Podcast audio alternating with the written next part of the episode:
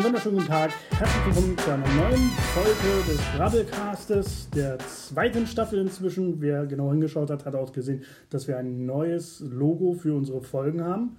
Achtet mal drauf, denn das läutet immer die neue Staffel ein. Und ich sitze hier diesmal zusammen mit Alex und natürlich mir, den Sebastian. Und wir quatschen ein bisschen so mal über uns. Wer sind wir eigentlich? Wie sind wir hierher gekommen? Was machen wir hier eigentlich außer Podcast aufnehmen? Und ja, Alex, dann würde ich mal vorschlagen, du kannst ja mal anfangen. Ah, okay. Ähm, danke, dass du mir das Wort überlässt. Ja, wie bin ich denn überhaupt hier gelandet? Ähm, es war ein Zufall, wie es meistens im Leben ist. Ich habe ja lange in Thüringen gelebt, in Gera, habe da auch gearbeitet im Streetwork-Bereich und habe da verschiedene Stationen durchlaufen und war am Ende ähm, Co-Koordinator und ähm, auf regionaler Landesebene und Bundesebene unterwegs in verschiedenen Bündnissen und ähm, bin dann 2018 nach Berlin gezogen, weil meine Frau kommt von hier und haben gesagt, wir verlagern uns nach Berlin und habe dann erstmal ein bisschen Auszeit genommen und habe dann in Potsdam angefangen, auch im Streetwork-Bereich zu arbeiten, aber im Erwachsenenbereich, sprich ab 27 Jahre und habe das ein Jahr gemacht und habe dann so gemerkt, ja, Streetwork gut und schön, es ist ein spannendes und tolles Arbeitsfeld, aber es ist Zeit für was Neues. Und mhm. habe dann einfach mir auch nochmal eine Auszeit genommen, um mit dem ganzen Streetwork-Thema ähm, quasi einen Abschluss zu finden für mich. Bin dann auch in der Zeit Vater geworden, deswegen hat das alles gut gepasst und wenn man dann im Internet recherchiert, ähm, kam dann auch das Angebot vom Mittelhof um die Ecke, dass eine neue Einrichtungsleitung gesucht wird. Und ich wollte schon immer in diesem Bereich ähm, einer Leitung, was Koordinativen. Und dann habe ich mich beworben und seit Juli bin ich jetzt hier. Dein das, Chef. Ja, mein Chef. Ähm, also hattest du denn, denn, die Idee, in einem Jugendfreizeitbereich wirklich zu arbeiten, schon, schon etwas länger oder war das jetzt wirklich nur so dem Umstand geschuldet, ah, ich habe jetzt die Anzeige gesehen, kann ich mir vorstellen? Oder gab es so Alternativideen, so ja, ich würde auch in eine Wohngruppe gehen oder? Wohngruppe war nicht mein Thema, also es, sollte schon eine Koordinierungsstelle sein, dass es jetzt hier ähm, in der JFE ist, das ist Zufall gewesen. Mhm. Ähm, ich sage mal so, durch meine Arbeit äh, vorher ähm, in der Jugendsozialarbeit ähm, ist mir das Feld ja jetzt nicht so neu. Und ähm, hier kann man wahnsinnig viele Ideen einbringen und strukturieren, auch mit euch. Ähm, mega spannende Aufgabe und deswegen habe ich dann gesagt, klar, mache ich. Wie kam denn bei dir eigentlich so der Wunsch hoch, im sozialen Bereich was machen zu wollen, also das auch zu studieren? Also wie ich ins Soziale, ich bin rein zufällig eigentlich irgendwie reingerutscht. Ich habe FSJ gemacht, ich habe Zivi noch gemacht. Da war ich im Krankenhaus unterwegs, ist ja auch was Soziales, aber ja, die Gesundheitsberufe wollte eigentlich mal Physiotherapeut werden. Bin davon ab, wollte dann Gesundheitsmanagement studieren aufgrund des Krankenhauses. Das hat irgendwie nicht so geklappt mit dem Studiengang, wie ich mir das vorgestellt habe. Also ich bin gar nicht erst reingekommen. Und dann, ja, Erziehungswissenschaften habe ich gelesen, Studiengang, habe gedacht, gut, schaust du mal. Fand ich ganz cool in Kombination mit Recht, ähm, spannend. Und durch mein Praktikum, ähm, ich wollte eigentlich im Jugendamt Praktikum machen. Hm. Da habe ich dann kurz vor Silvester die Absage wieder gekriegt. Erst die Zusage, dann die Absage. Und da hieß es dann nur, ja, rufen Sie mal die Nummer an. Und so bin ich dann beim Streetwork gelandet.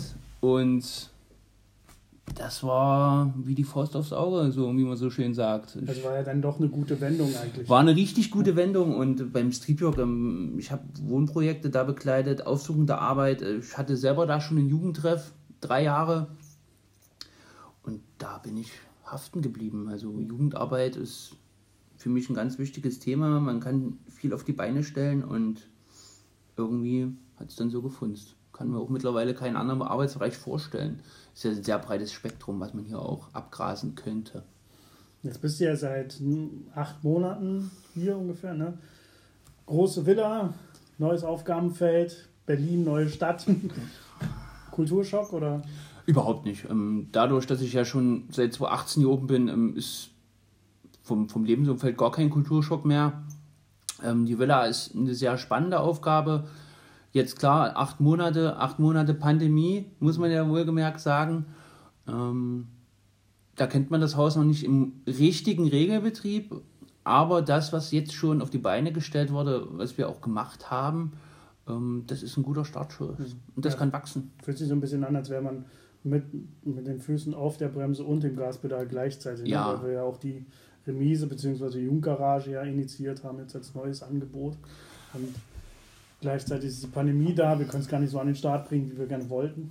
Aber deswegen sind wir ja nicht nur analog unterwegs. Nee, sondern auch digital. Mit unserem Podcast und auf Instagram und unserer Web-App Genau. Und Ähm. auf Zoom. und Zoom. Und ich glaube auch, ähm, dass wir einen Twitch-Account haben. Twitch sind wir auch. Alles einfach nur Villa Volke Bernadotte. Immer der Name. Ganz easy peasy. Und seit neuestem auch ähm, für Online-Spieler. Bringen wir noch raus, den Namen?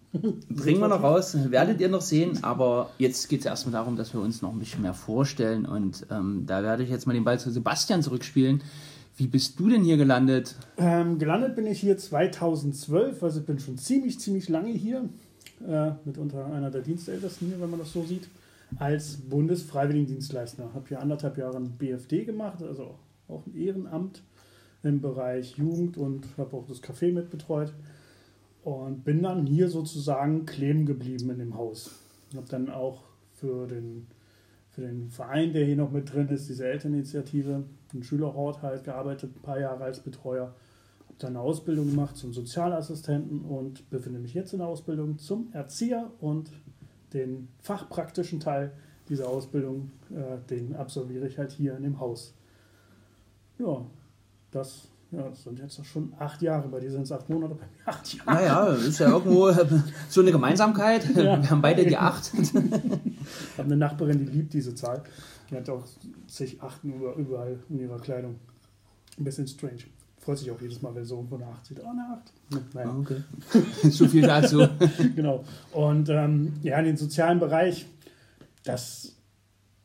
Also ich war als Kind bei, bei der Jugendorganisation Die Falken und fand da das schon interessant, dass es halt so Erzieher gibt. Also ich habe den Beruf gar nicht damals als Kind so mit, mit, mit, Ki mit Kita verglichen oder so.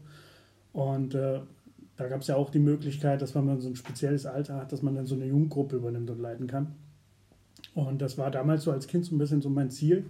Dann habe ich das ziemlich stark aus den Augen verloren und irgendwann kam ich dann zum Kinderbauernhof Pinkepanke und habe dort ja fast über zehn Jahre gearbeitet, so als Honorarkraft. Und äh, ja, und das hat mir halt so gut gefallen, dass ich gesagt habe, okay, ich kann mir das wirklich vorstellen, weiter in dem sozialen Beruf tätig zu sein. Okay, cool. Ja. Warum dann nicht ähm, den Bufti bei Pinke Panke? Ähm, Habe ich tatsächlich versucht. Ähm, es hat sich allerdings nicht ergeben, weil Pinkepanke nicht das Geld dafür hatten. Die Einsatzstellen müssen ja selber auch ein bisschen was dazu beitragen finanziell. Ja. Also, und ähm, Pinkepanke hat dann immer, immer nur Stellen für das sogenannte Sozi ökologische freiwillige Jahr. Und ähm, genau, da war kein Platz für Buffdies. und ich, ich kam ja dann letzten Endes hier unter, gehörte ja zu den ersten 30.000 und war ja auch eine Erfahrung. Ja, Und War auch ganz gut, mal vielleicht vom, vom Bauernhof wegzukommen und andere Eindrücke zu haben. Ich habe ja neben dem Bufdi auch weiterhin auf dem Bauernhof gearbeitet. Äh, bin deswegen auch ein paar Mal in der S-Bahn eingeschlafen, aber und landete auf einem Abstellgleis. Das war auch sehr schön. Ja, so ist es gekommen. Cool. Genau. Ja, Und jetzt mache ich hier halt ähm, im Großen und Ganzen so ein bisschen den, den medienpädagogischen Part. es ist unser äh, Social Media Ja. Ansprechpartner. Und ähm, genau, und hoffe halt auch, dass irgendwann mal die Pandemie es mal wieder zulässt, dass wir ein paar Kinder mehr und die- vor allen Dingen Jugendliche hier reinkriegen, um mal ein bisschen mehr was anzustoßen. Ich bin da sehr zuversichtlich, dass das alles auf einem guten Weg ist und momentan haben wir diese Plattform, um euch zu erreichen.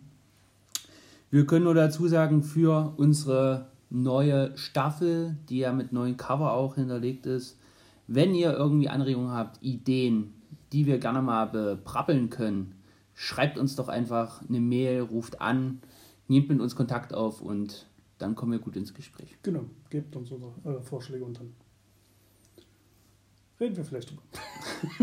Oder brabbeln. Genau. Das war die erste Folge. der zweiten Staffel und wir hören uns dann in einigen Tagen wahrscheinlich wieder mit neuen spannenden Themen. Und soweit, gehabt euch wohl. Bleibt gesund. Gute Nacht da draußen. Macht's gut. Ciao.